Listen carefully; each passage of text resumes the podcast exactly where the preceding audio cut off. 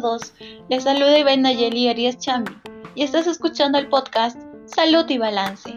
La coyuntura actual ha traído como consecuencia altos índices de mala alimentación en varias familias de la región Puno, dando como resultado enfermedades como la hipertensión, sobrepeso y otras enfermedades relacionadas. El presente podcast nos brindará información sobre un estilo de vida saludable con los alimentos que se producen en nuestra región. Asimismo, se darán consejos básicos para realizar actividad física en el hogar y así mantener una salud óptima. Los temas a tratar serán los siguientes. Los superalimentos que existen en nuestra región y cómo podemos tener una alimentación saludable.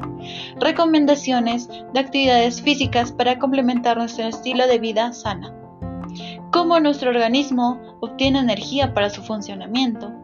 Análisis matemático de un plato típico de nuestra región y las potencialidades alimenticias de las ecorregiones. Nuestro propósito es promover un estilo de vida saludable en las personas de la región Puno y el país entero. Esto con alimentación sana y actividad física moderada.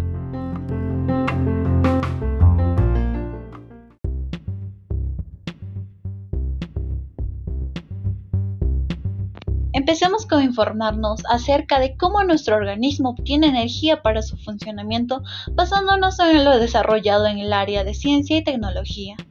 Los organismos obtienen energía de los alimentos a partir de carbohidratos, grasas y proteínas, así como de ácidos orgánicos, polioles y etanol presentes en la dieta.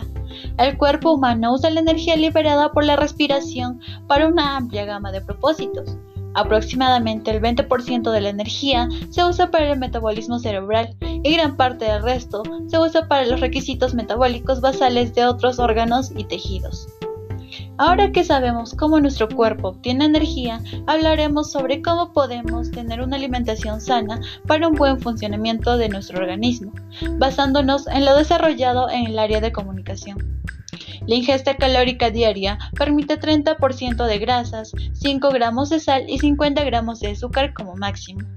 Las bases de una alimentación saludable son ingerir 5 piezas de frutas y verduras diarias, comer legumbres, frutos secos y cereales integrales, evitar los productos industriales y procesados, solo consumirlos esporádicamente.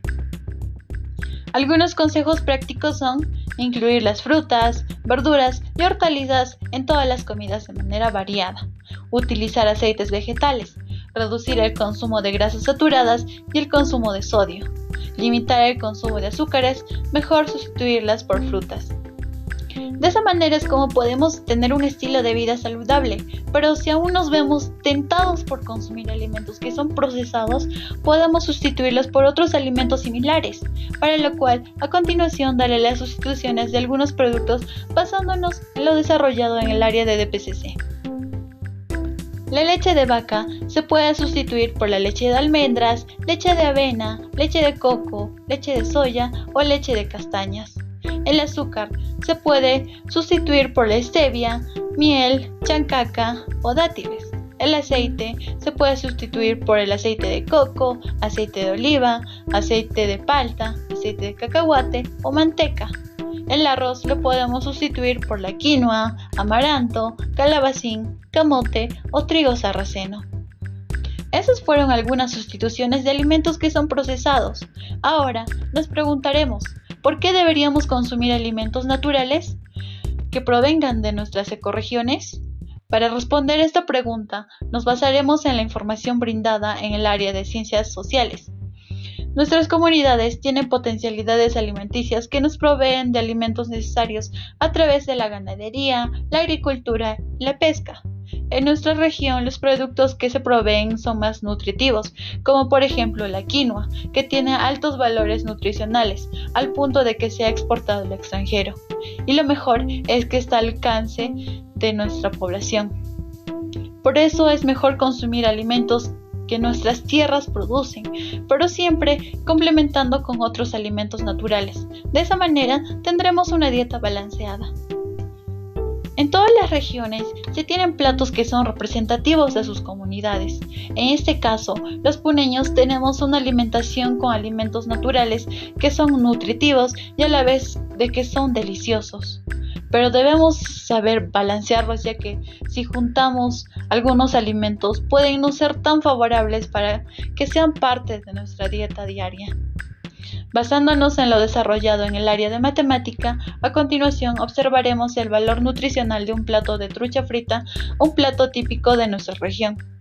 El plato de trucha frita tiene como ingredientes la trucha, la papa, el arroz, la ensalada que contiene lechuga, cebolla y tomate. La trucha tiene un valor energético de 91.000 calorías que en notación científica sería 9,1 por 10 elevado a la potencia de 4. La papa tiene 174.000 calorías que en notación científica sería 1,74 por 10 elevado a la potencia de 5. La ensalada tiene 79.600 calorías, que en notación científica sería 7,96 por 10 elevado a la potencia de 4. El arroz tiene 332.000 calorías, que en notación científica sería 3,32 por 10 elevado a la potencia de 5. En total, este plato de trucha frita aporta 676.600 calorías, que en notación científica sería 6,766 por 10 elevado a la potencia de 5. Convirtiendo las calorías de la trucha frita, podemos decir que aporta 676,6 kilocalorías. Este plato es rico, pero podemos ver que es mucha energía para nuestro cuerpo y puede ser contraproducente si es que no se queman por lo menos un porcentaje de las kilocalorías que se consumieron. Para esto, debemos realizar actividad física. Realizar actividad física no solo nos ayudará a que quememos kilocalorías, sino que reduce los riesgos de padecer enfermedades, aumenta nuestras posibilidades de tener una vida más larga y nos da muchos otros beneficios. Para poder obtener estos beneficios debemos seguir algunas pautas. Basándonos en lo desarrollado en el área de educación física, se darán las siguientes recomendaciones. Buscar un espacio adecuado para realizar actividad física. Para una mejor rutina de ejercicios debemos estar cómodos en el lugar que realizaremos la actividad física. Tener ropa adecuada para practicar la actividad física saludable. Para realizar los ejercicios con mayor comodidad y con mayor eficacia debemos tener ropa adecuada. Realizar la activación corporal antes de comenzar con la actividad física. Una buena activación corporal ayuda a que no nos lesionemos y la actividad de relajación ayuda a volver a nuestro estado normal. Durante el día debemos realizar por lo menos 60 minutos de actividad física, sea de fuerza, aeróbica, de flexibilidad, etc. Para tener mayor motivación podemos practicarlo en familia.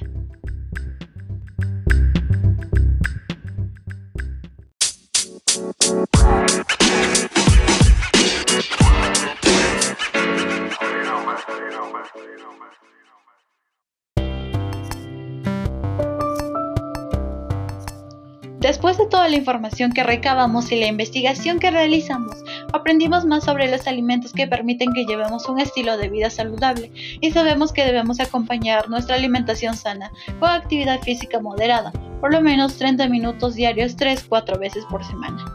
De esa manera podremos tener un estilo de vida saludable, la cual nos permitirá vivir óptimamente por muchos años. Debemos tener en cuenta que llevar un estilo de vida saludable no es tedioso, Solo es cuestión de saber variar nuestros alimentos y comer los productos procesados esporádicamente y en cantidades moderadas. Si quieres vivir una vida de calidad, realiza actividad física de acuerdo a tu condición y lleva una alimentación balanceada. Bien, con las conclusiones y reflexiones que se dieron anteriormente, ya llegamos a la parte final de este programa. Si te gustó el podcast, te invito a que le des un vistazo a la cartilla informativa que desarrollé sobre este tema.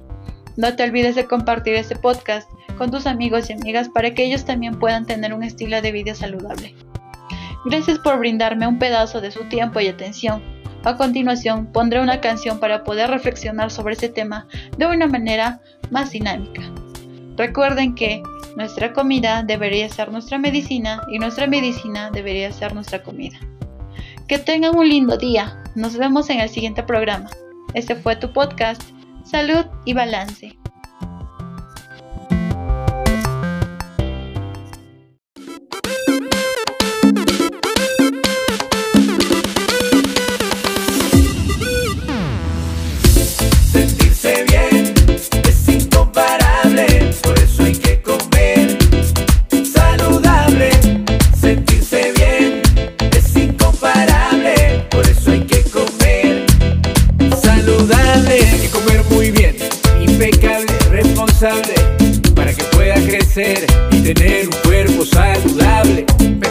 protegientes. Cuidado con los carbohidratos. Y no se olvides de poner muchas verduras en el plato.